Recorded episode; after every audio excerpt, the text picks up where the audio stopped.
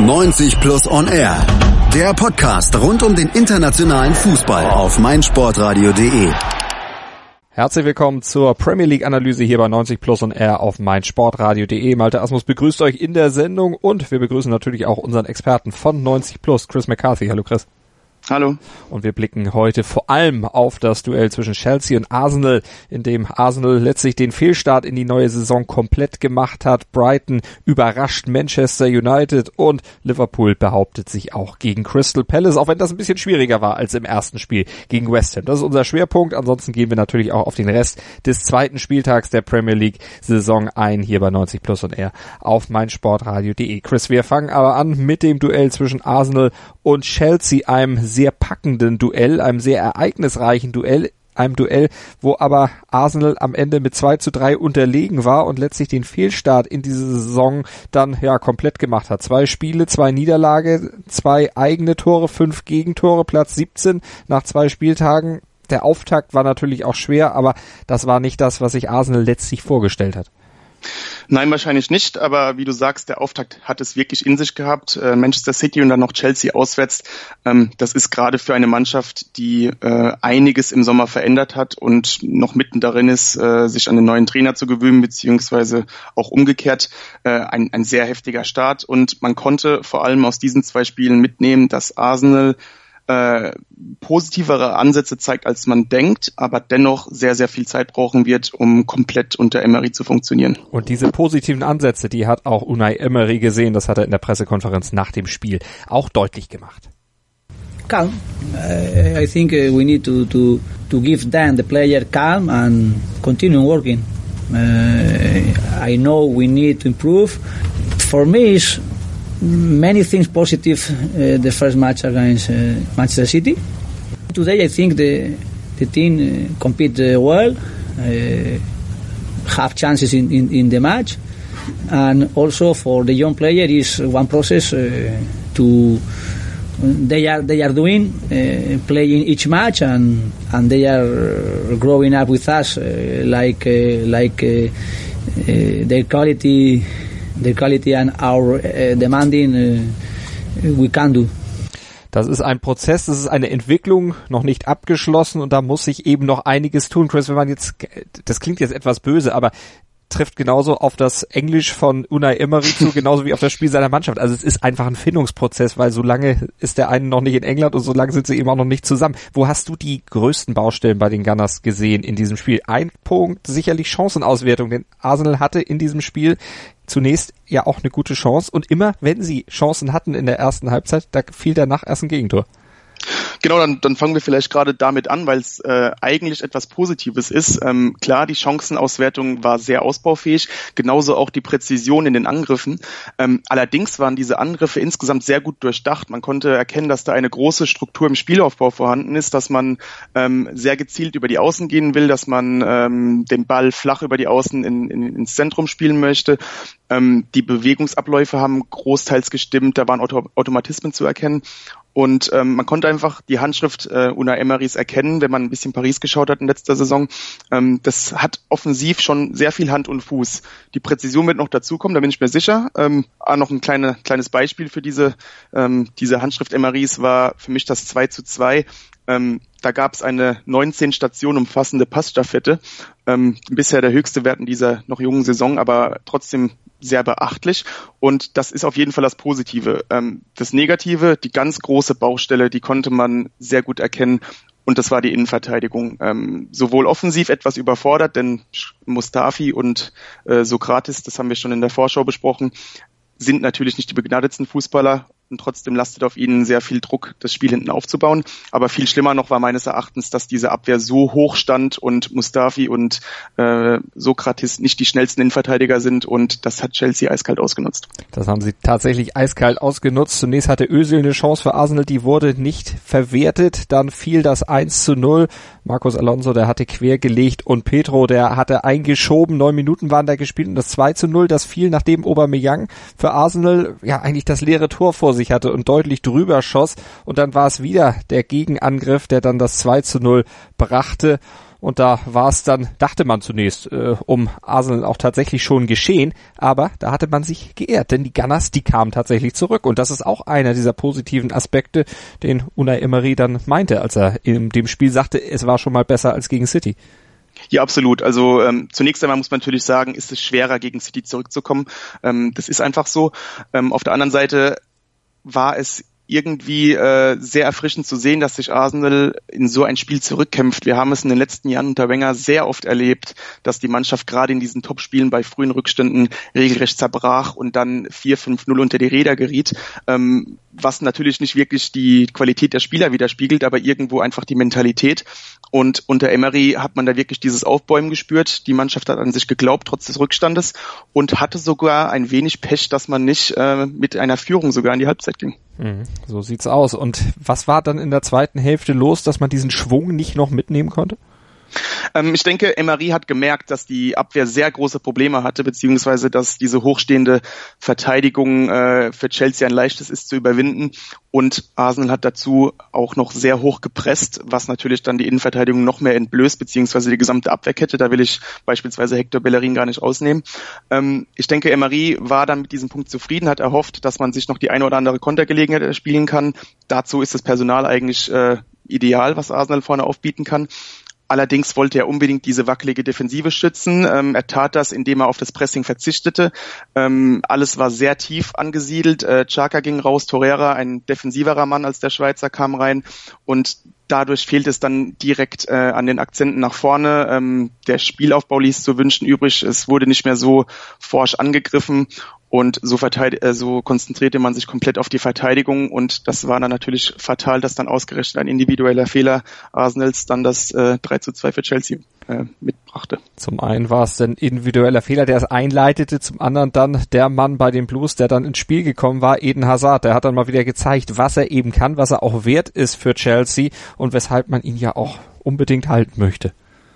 Ja, natürlich. Also Eden Hazard, das haben wir auch bei der Weltmeisterschaft gesehen, ähm, gehört zu den besten Spielern der Welt in der Offensive und ähm, ist natürlich nach der WM noch etwas im Trainingsrückstand, daher nur der Platz auf der Bank, aber seine große Qualität, äh, da langt es schon 20 Minuten, wenn er da spielt, ähm, hat, glaube ich, sogar die meisten Dribblings abgeschlossen, obwohl er nur so kurz spielte. Also äh, ist natürlich ein absoluter Luxus, wenn man auf einen Heden Hazard noch auf der Bank zugreifen kann. Und er hat eben eben dieses 3 zu 2 dann eingeleitet, Markus Alonso. Der hat's dann vollendet und den Blues letztlich den zweiten Sieg in dieser Saison dann auch beschert.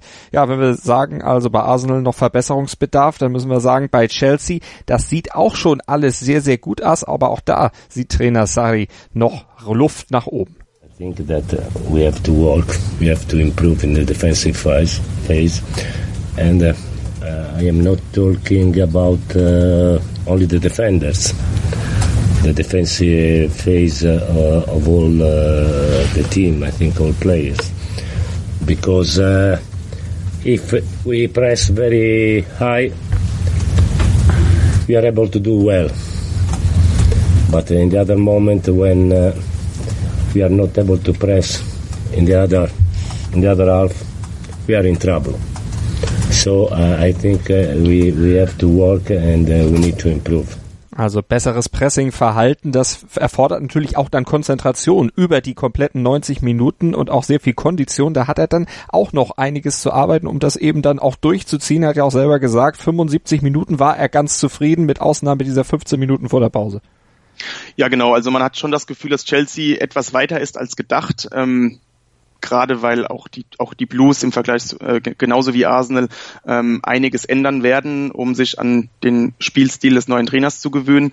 Ähm, dennoch hat man bei Chelsea einige Fragezeichen gesehen. Ich denke, man hat sehr davon profitiert, dass Arsenal am Anfang äh, vogelwild war und dass man dadurch 2 zu 0 in Führung ging. Das hat natürlich sehr viel Selbstbewusstsein gebracht.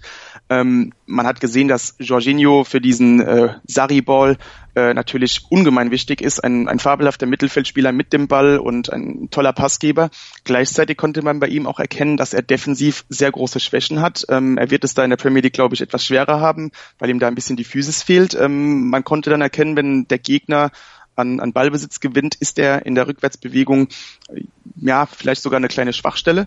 Und daneben auch noch die, die Außenverteidiger. Alonso klar hat jetzt getroffen, aber Alonso als auch Aspilicueta sind für mich äh, Spieler, die die eher in dem alten System ähm, besser passten. Aspilicueta fehlt vielleicht mittlerweile etwas die Geschwindigkeit für die Außenverteidigerposition. Da war im Zentrum bei der Dreierkette etwas besser angesiedelt. Und Alonso ähm, scheint für die Linksverteidigerposition in einer Viererkette auch ein bisschen defensive Schwächen zu haben. Also ich denke, bei, bei Chelsea ist jetzt einiges sehr richtig gelaufen in den ersten zwei Spielen, aber auch Chelsea wird äh, eine Phase brauchen, um wirklich komplett äh, Saris Fußball umzusetzen. Und ich denke, da werden auch noch die eine oder andere äh, Schwächephasen kommen. Wer glaubst du denn von beiden Mannschaften wird eher das Konzept des neuen Trainers dann auch übernehmen können und auch so umsetzen können, wie sich das eigentlich vorstellen? Ähm, ich liege momentan eher bei Chelsea. Ähm, das liegt vor allem für mich auch an, an dem einen oder anderen Einzelspieler. Ähm, Jorginho, wie gesagt, äh, vereinfacht diesen, diesen Sarri-Ball ungemein. Dann hast du noch einen Nolo Kante, der ein bisschen mehr diese defensive Stabilität mit sich bringt und in jedem System der Welt äh, eine Bereicherung ist. Und dann natürlich, wir hatten es schon gesagt, Eden Hazard, einer der besten Spieler der Premier League. Das macht es natürlich noch einfacher, um nach vorne ähm, effektiv zu sein. Also ich, ich würde momentan sagen, dass Arsenal viel mehr Baustellen hat, aber gleichzeitig würde ich sagen, dass beide Teams ähm, durchaus eine hohe Decke haben und äh, ihr Potenzial mit etwas Zeit äh, abrufen. Schatz, ich bin neu verliebt. Was? Drüben. Das ist er. Aber das ist ein Auto. Ja eben. Mit ihm habe ich alles richtig gemacht. Wunschauto einfach kaufen, verkaufen oder leasen. Bei Autoscout24. Alles richtig gemacht. Hören, was andere denken. meinsportradio.de. Like it auf Facebook slash meinsportradio. Mein Lieblingspodcast auf meinsportradio.de. Hallo, hier ist Malte Asmus. Jeden Montag hörst du mich zusammen mit Desiree Wolf und Thomas Wischnewski bei Nur Golf. Nur Golf ist für dich der Double Albatross unter den Sportpodcasts? Dann gib uns dein Feedback auf iTunes und bewerte Nur Golf mit 5 Sternen. Dir gefällt, was du hörst? Dann rezensiere unsere Sendungen jetzt auf iTunes und gib ihnen 5 Sterne. Großes Potenzial hat eigentlich auch Manchester United, aber auch die haben momentan einige Probleme, denn die haben ja überraschend in Brighton verloren mit 2 zu 3 und das hätte sogar auch noch deutlich höher ausfallen können, denn der Anschlusstreffer zum 2 zu 3, der fiel erst in der Nachspielzeit. Wie hat José Mourinho das Match gesehen? We made mistakes and we were punished by, by our mistakes. Also im Prinzip heißt das nichts anderes als wir haben uns selbst geschlagen. Ja, ähm, kann man irgendwie auch so sagen, wenngleich das etwas respektlos gegenüber Brighton wäre, weil ähm, ja, der, der vermeintliche Abstiegskandidat äh, spielte für mich eine überragende Partie, also in allen Mannschaftsteilen eingespielt, homogen, ähm, tolles Zusammenspiel und sehr diszipliniert. Also es war eine tolle Leistung von Brighton, gleichzeitig natürlich eine Mannschaft mit der Qualität Manchester Uniteds muss natürlich einen Gegner wie Brighton schlagen und da hat man wirklich in allen drei Phasen des, äh, des Spiels der Red Devils erkannt, dass es da eklatante Schwächen gibt. Ähm, ähnlich wie bei Arsenal war die, die Innenverteidigung extrem überfordert und das gegen so einen vermeintlich schwachen Gegner wie Brighton, ähm, Lindelöf und äh, Bailly äh, da, da gab es Kommunikationsprobleme, da waren die Abstände zu groß und gleichzeitig ein Bailly so zweikampfstark er sein kann, war da teilweise vogelwild und äh, ja, die zwei Innenverteidiger, die waren quasi maßgeblich dran schuld, dass Brighton dann auch schnell 2-0 in Führung ging. Ja, Doppelschlag, 25., 27. Minute, erst Murray mit dem 1-0, dann Duffy mit dem 2-0. Wie ist das zu erklären, dass die Mannschaft letztlich ja wirkte wie ein zusammengewürfelter Haufen? Das ist ja eigentlich nichts, was man bei Mourinho normalerweise erwartet, dass eine Mannschaft defensiv kompakt steht. Das ist das, was man so voraussetzt, wenn äh, Mourinho eine Mannschaft trainiert, aber das war ja Anti-Mourinho. Ja, absolut. Ähm, es ist auch sehr schwer zu erklären. Ähm, gleichzeitig konnte man trotz der Vizemeisterschaft letzte Saison erkennen, dass bei Manchester United bei, bei Leibe nicht alles stimmt. Da waren ähm, viele Spiele dabei, wo einiges richtig lief, wo man vielleicht auch ein bisschen Glück hatte. Und gleichzeitig ist Mourinho natürlich sehr stark darin, kompakt zu verteidigen, wenn er seine komplette Mannschaft ähm, diesbezüglich auch instruiert, mit nach hinten zu arbeiten gegen Brighton ist das ein bisschen in Vergessenheit geraten. Da hat auch ein Nemanja Matic gefehlt, der natürlich die Verteidigung enorm entlastet. Ähm, da hat ein Pereira auf der Sechs gespielt, der eigentlich offens äh, gelernter Offensivspieler ist. Und auch insgesamt konnte man merken, dass da die Disziplin mit nach hinten zu gehen etwas gefehlt hat. Ähm, ich weiß nicht, man hat einfach bei United trotz dieser Vizemeisterschaft gefühlt, äh, das Gefühl, dass äh, da einiges nicht stimmt im Umfeld. Das, das fängt bei den Streitereien zwischen Mourinho und Woodward an und ähm, das wirkt sich, das geht dann weiter mit der mit der Sache mit Martial, der natürlich den Wechsel wollte und nicht bekommen hat. Mhm. Und ähm, die Streitereien mit Pogba. Also da ist sehr viel Unruhe und man hat das Gefühl, diese Unruhe hat sich langsam auch auf die Leistungen auf dem Platz äh, übertragen. Du hast es ja auch in deiner Kolumne bei 90plus.de geschrieben, die hast du genannt Taschengeldkürzung für Mourinho. Da hast du auch nochmal erklärt, warum denn Mourinho diese ganzen Wünsche, die er eigentlich hatte, äh, bezüglich Transfers nicht erfüllt wurden. Das hat ja auch damit zu tun, dass er, wenn man sich so ein paar seiner Personalien anguckt, auch ein bisschen wetterwendisch wirkt. Denn einige, die er gerne haben wollte, da möchte er jetzt nicht mehr so viel von wissen. Ja, das ist das, das Seltsame an der Sache. Ähm, wenn man sich jetzt mal, wie vorhin angedeutet, die drei, drei Abschnitte auf dem Feld anschaut, da haben wir die Innenverteidigung, Lindelöf, Bailly, Beides Spieler, die Mourinho verpflichtet hat, insgesamt 73 Millionen Euro, haben die Erwartungen nicht mal ansatzweise erfüllt bisher, zumindest im Zusammenspiel. Dann haben wir das Mittelfeld, das Mourinho komplett eigenhändig zusammengestellt hat für 200 Millionen Euro. Pogba, Fred und, und Matic, auch wenn der jetzt gegen Brighton fehlte, ist das keine Entschuldigung, dass die zwei so abfallen. Und äh, da hast du noch natürlich den Mittelstürmer Lukaku, 80 Millionen Euro. Ähm, klar, der konnte jetzt gegen Brighton am wenigsten dafür. Dafür war die Unterstützung in der Offensive einfach zu schwach. Aber wenn du Spieler wie Martial, Mata, ähm, Rashford, Lingard in den Reihen hast, da ist es eigentlich auch keine Entschuldigung, dass, nicht die, dass das nicht die Spieler sind, die du selbst verpflichtet hast.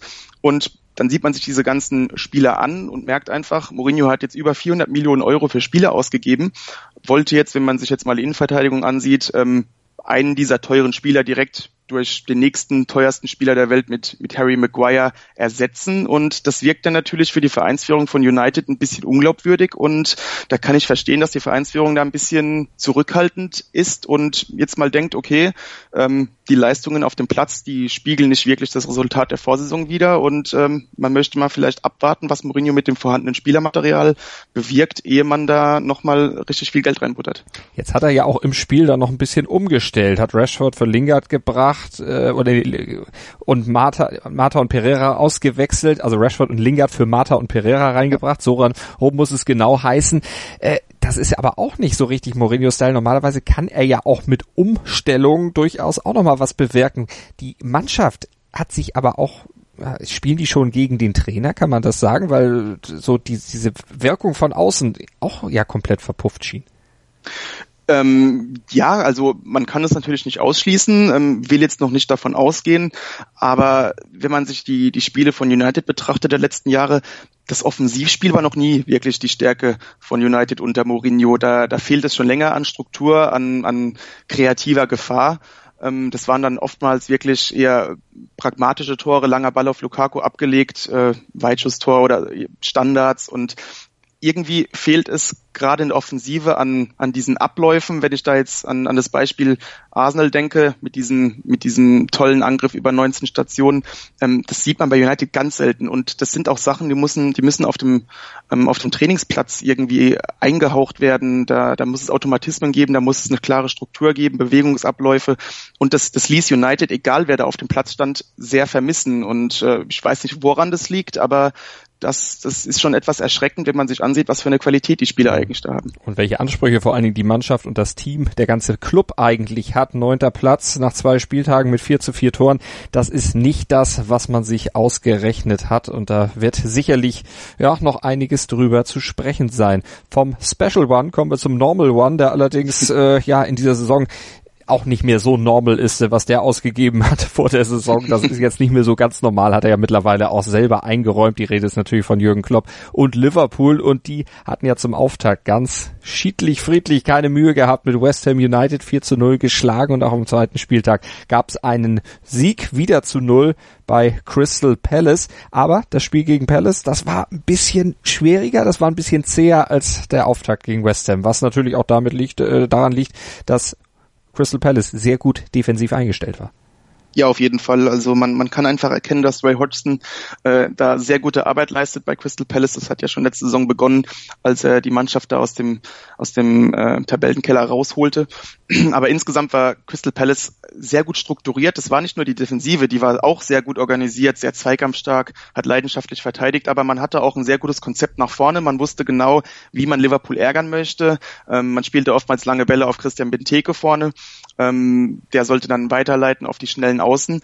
Und äh, die schnellen Außen, die, die machten auch selbst viel für das Spiel, holten sich tief den Ball ab und setzten die Außenverteidiger Liverpools gehörig unter Druck. Also Wilfried Zaha und Andros Townsend, ähm, die bezweckten wirklich, dass Trent Alexander-Arnold und, und Robertson äh, wirklich schwache Partien zeigten und das war von Crystal Palace erzwungen, das war auch so durchdacht. Man hatte dann etwas Pech im Abschluss und äh, natürlich auch das Pech, dass Liverpool ganz andere finanzielle Mittel hat. Ich will jetzt nicht nur darauf reduzieren, aber heute beziehungsweise gestern bei dem Spiel konnte man erkennen, dass diese gehörigen Investitionen sich wirklich gelohnt haben mhm. und an einem Spiel, wo nicht alles perfekt läuft für Liverpool, diese großen beziehungsweise sehr teure Neuzugänge einfach den Unterschied machten. Und das war ja vor einem Jahr noch nicht so unbedingt der Fall, dass äh, Liverpool dann eben solche Spiele auch tatsächlich gewinnt. Die haben ja dann eher gewonnen, wenn es gegen die Großen gar ging, äh, gegen die man sich auch richtig motivieren konnte und musste. Die kleineren Gegner hat man da ja oftmals ja, zu leicht genommen, auf jeden Fall nicht so den richtigen Dreh gefunden, um so ein enges Spiel dann auch zu den eigenen Gunsten zu entscheiden. Auch das eine neue Qualität. Glaubst du, auch das ist durch die Investitionen, durch die, die neuen, neuen Spiele Spieler reingekommen, dass da ein anderer, eine andere Einstellung mitgekommen ist? Oder ist das generell jetzt auch der Lerneffekt, den die Mannschaft ja aus dem letzten Jahr gezogen hat? Ähm, es wird eine Mischung aus, aus all diesen Gründen sein, aber für mich war bei dem Spiel gegen Crystal Palace der größte Grund, dass da einfach mehr Qualität auf dem Platz stand. Es war ein sehr schweres Spiel und wie du auch gesagt hast, irgendwie hatte man das Gefühl, es war ein Spiel, das Liverpool vor zwölf Monaten äh, vielleicht sogar verloren hätte, beziehungsweise nicht gewonnen hätte. Und diese teuren Neuzugänge machten dann einfach den Unterschied. Alles von hinten, 70 Millionen Euro, ähm, entschärfte da einige brenzlige Situationen. Das würde man Karius aufgrund der, der jüngsten Erinnerung vielleicht nicht so zutrauen, da so ein souveräner Rückhalt zu sein. Ähm, Navigator im Mittelfeld machte einen sehr großen Unterschied, gerade weil Crystal Palace oft schnelle Gegenansätze, äh, Gegenangriffe setzen wollte und Cater einfach dieses Gespür hat, den gegnerischen Angriff zu unterbinden, hat eine tolle defensive Intuition und äh, vorne, klar, da müssen wir gar nicht viel Worte verlieren. Ähm, Mosala und Sadio Mané ähm, sind für jede Verteidigung der Welt schwer zu stoppen und äh, gerade gegen die etwas langsamere Innenverteidigung von, von Crystal Palace, da, da sorgte man für einige Probleme. Aber der, der größte Unterschied war für mich ähm, die Verpflichtung von Virgil van Dijk. Wurde von vielen noch belächelt für, für 80 Millionen Euro, aber man kann erkennen, dass er diese einst so, so instabile Innenverteidigung mächtig umgekrempelt hat. Ähm, van Dijk hat gegen Crystal Palace gerade in diesen Duellen mit Christian Benteke ähm, 16 Kopfballduelle gewonnen. Das mhm. ist eine, eine unglaubliche Zahl und er war auch einfach dieser, dieser Fels in der Brandung und war auch maßgeblich daran beteiligt, dass Liverpool auch keine Standards kassierte. Da ist Crystal Palace ganz gut und Van Dijk war einfach dieser absolute Rückhalt und ich denke, wenn er nicht gespielt hätte, hätte Liverpool mindestens ein Gegentor kassiert. Und bisher ist man nach zwei Spieltagen ohne Gegentor geblieben und das ist auch eben etwas, was anders läuft als in der letzten Saison und da gebe ich dir recht, da sind natürlich die Neuzugänge schon ein absolutes Fund, mit dem man wuchern kann. Breakfast at Flushing. Die US Open mit Chip and Charge. Vom 27. August bis 9. September berichten Andreas Thies und Philipp Joubert täglich über die Ereignisse beim letzten Grand Slam des Tennisjahres. Breakfast at Flushing auf meinsportradio.de. Wir gucken auf die Tabelle und sehen Liverpool mit 6 zu 0 Toren und 6 Punkten auf Platz 2. Nur eine Mannschaft ist natürlich noch vor den Reds und das überrascht nicht Manchester City. Die stehen nämlich weiter auf Platz 1, haben zwar schon einmal ein Tor kassiert, aber sie haben sich trotzdem dann auch einige, ja, selbst dann äh, vorne, selbst, äh, nicht selbst reingeschossen, aber sie haben vorne einige geschossen, nämlich gegen Huddersfield. Da haben sie 6 zu 1 gewonnen und entdeckt wurde dabei, wieder entdeckt wurde dabei Sergio Aguero. Den hatte man so ein bisschen vergessen. Ja, das stimmt und man weiß eigentlich gar nicht wieso. Ähm, Sergio Aguero erzielte letzte Saison 21 Tore, das ist ein, ein, überragender Wert, aber Manchester City hat natürlich so viele Hochkaräter in der Offensive, dass man das schnell vergessen kann und ich glaube auch, dass man Aguero mittlerweile so ein bisschen für selbstverständlich genommen hat. Das ist gar keine, das fällt eigentlich gar nicht mehr groß auf, wenn er ähm, letztendlich dann wieder bei den Torschützen, äh, bei der Torschützenliste ganz weit oben dabei ist. Ähm, man hat aber bei Manchester City einfach das Gefühl, dass da jede Woche ein anderer Spieler brilliert. So groß ist der Kader, so gut ist dieser Kader und es macht einem fast schon Angst. Also dieses 6-1 gegen Huddersfield war natürlich wieder eine überragende Leistung und ähm, City also es sind natürlich erst zwei Saisonspiele, aber man hat irgendwie das Gefühl, City könnte sogar noch besser sein. Und wenn man sich mal angucken will, wie es bei City so abgeht, dann könnt ihr bei Amazon Prime All or Nothing gucken schöne Dokumentation, die so einen Einblick gibt in die tägliche Arbeitsweise bei Manchester City, in die tägliche Arbeitsweise von Pep Guardiola. Das ist äh, zwar ein Promo-Video irgendwo, aber es ist trotzdem sehr interessant. Es ist sehr interessant, also auch für für Leute, die jetzt vielleicht nicht die größten City-Fans sind oder nichts mit Pep Guardiola anfangen können, ist es auf jeden Fall lohnenswert, das zu schauen. Ähm, hat man in der Art noch nicht gesehen über den Profifußball und gerade auch über Manchester City gibt es sehr interessante Eindrücke. Also Natürlich ist der Kader gespickt mit absoluten Topstars und mit sehr viel Qualität, aber man erkennt auch, wie Guardiola eine Mannschaft coacht, wie er eine Siegermentalität einhaucht, wie er den Spielern Selbstbewusstsein gibt.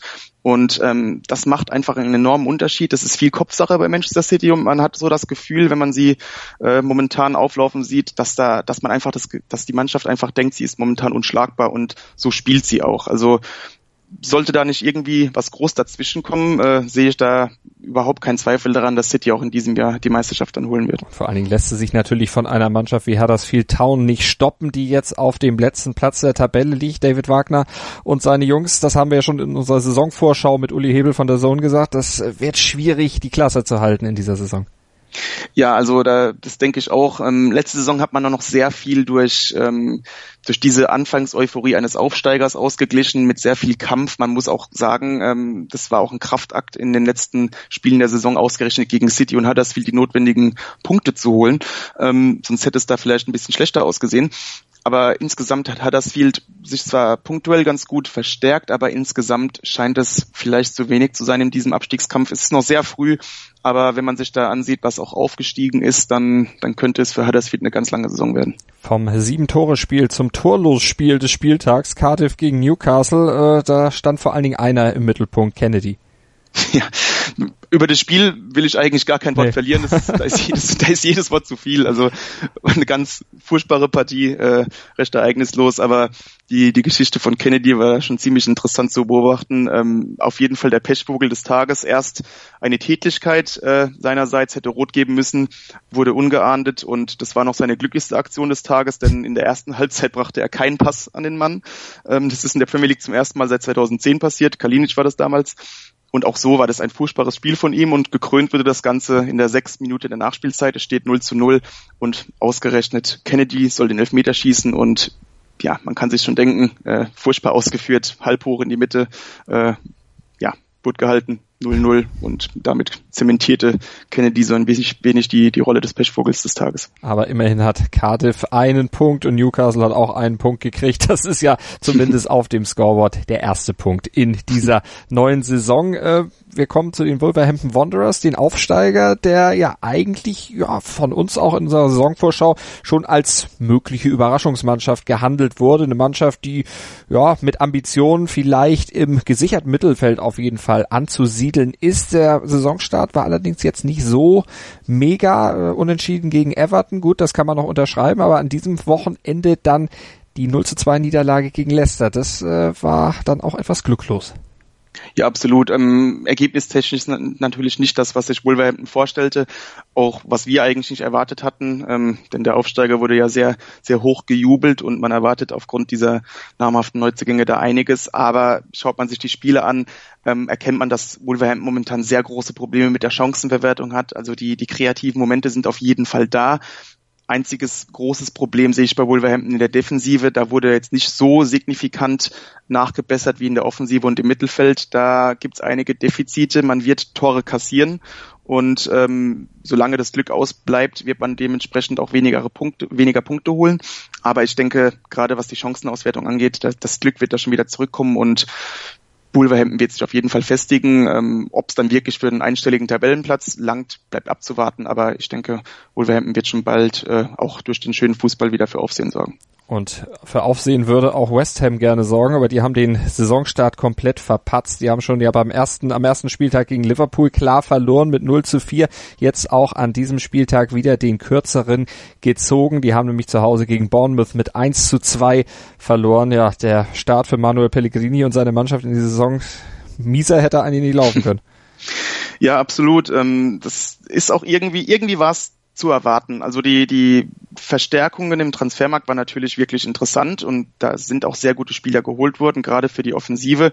Beispielsweise Philippe Andersson ähm, war auch gegen Bournemouth äh, sehr auffällig, gerade in der ersten Halbzeit. Ähm, dazu auch ein Jack Wilshere, der wirklich das Mittelfeld belebt mit seiner Dynamik. Dann hat man noch einen Arnautovic in der Hinterhand.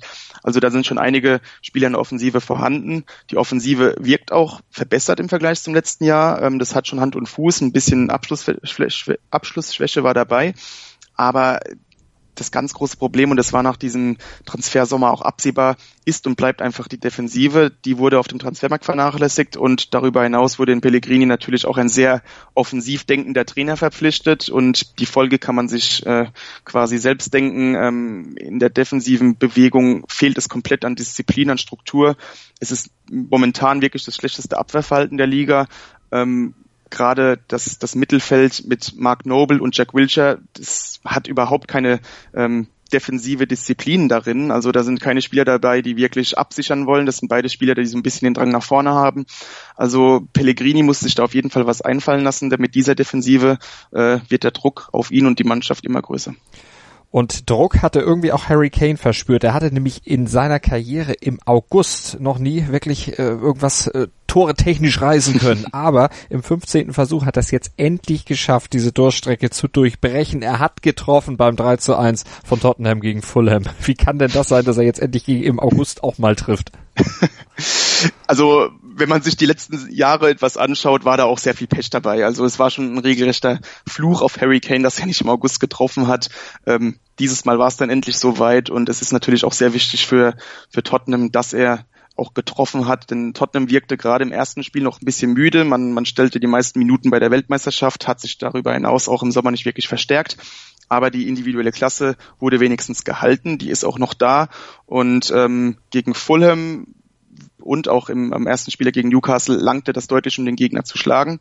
Und ja, auf, auf Harry Kane kann man sich bei Tottenham einfach verlassen und das ist auch sehr wichtig und äh, bin mal gespannt, wie Tottenham sich im Laufe der Saison schlägt, ob irgendwann vielleicht doch die Müdigkeit einkehrt aber es ist schon mal ein sehr verheißungsvoller Start für die Spurs. Also werden wir natürlich in dieser Saison dann weiter im Blick haben hier bei 90 Plus und R auf meinsportradio.de und natürlich Chris McCarthy auf 90 Plus dann auch noch in schriftlicher Form. Da kriegt ihr alles zur Premier League dann aufbereitet. Wir gucken noch schnell mal auf die Tabelle, auch wenn das nach dem zweiten Spieltag natürlich noch nicht so besonders aussagekräftig ist. Vorher sage ich euch aber auch noch die Ergebnisse der letzten Spiele, die über die wir jetzt nicht gesprochen haben. Everton schlägt Southampton mit 2 zu 1 und Burnley unterliegt Watford mit 1 zu 3. In der Tabelle sieht das dann so aus. City vorne 6 Punkte, 8 zu 1 Tore. Liverpool zweiter 6 Punkte, 6 0 Tore. Dritter Chelsea 6 Punkte, 6 2 Tore. Und vierter Watford mit 6 Punkten und 5 zu 1 Toren vor Tottenham mit 6 Punkten, 5 zu 2 Toren. Wie lange das Bestand hat, das werden wir dann natürlich sehen. Vielleicht schon in der nächsten Woche hier bei 90 Plus und R unserer Premier League Analyse. Aber am Donnerstag, da blicken wir dann auch im Matchday noch auf das europäische Fußballwochenende voraus und haben haben uns in dieser Woche vorgenommen, über Milan und den Umbruch dort zu sprechen. Gibt eine kleine Analyse zur neuen Situation bei den Mailändern, bei den Rosso Neri. All das dann am Donnerstag hier als Podcast auf meinsportradio.de. Chris McCarthy von 90 Plus, vielen Dank. Vielen Dank. Mein Lieblingspodcast auf meinsportradio.de. Kevin Scheuren hier von Starting Grid, dem Formel 1 Magazin auf meinsportradio.de. Zu jedem Rennwochenende bringen wir dir alles, was du brauchst, um bei der Königsklasse des Motorsports up to date zu sein. Vorberichte, Nachberichte, Analysen und Meinungen, das alles gibt's hier. Und wenn dir gefällt, was du hörst, dann bring Starting Grid bei iTunes auf die Pole Position. Wie das geht? Eine kleine Rezension schreiben und fünf Sterne dalassen und schon sind wir auf dem Treppchen ganz oben. Dir gefällt, was du hörst? Dann rezensiere unsere Sendungen jetzt auf iTunes und gib ihnen fünf Sterne. Schatz, ich bin neu verliebt. Was? Da drüben. Das ist er. Aber das ist ein Auto. Ja, eben. Mit ihm habe ich alles richtig gemacht. Wunschauto einfach kaufen, verkaufen oder leasen. Bei Autoscout24. Alles richtig gemacht.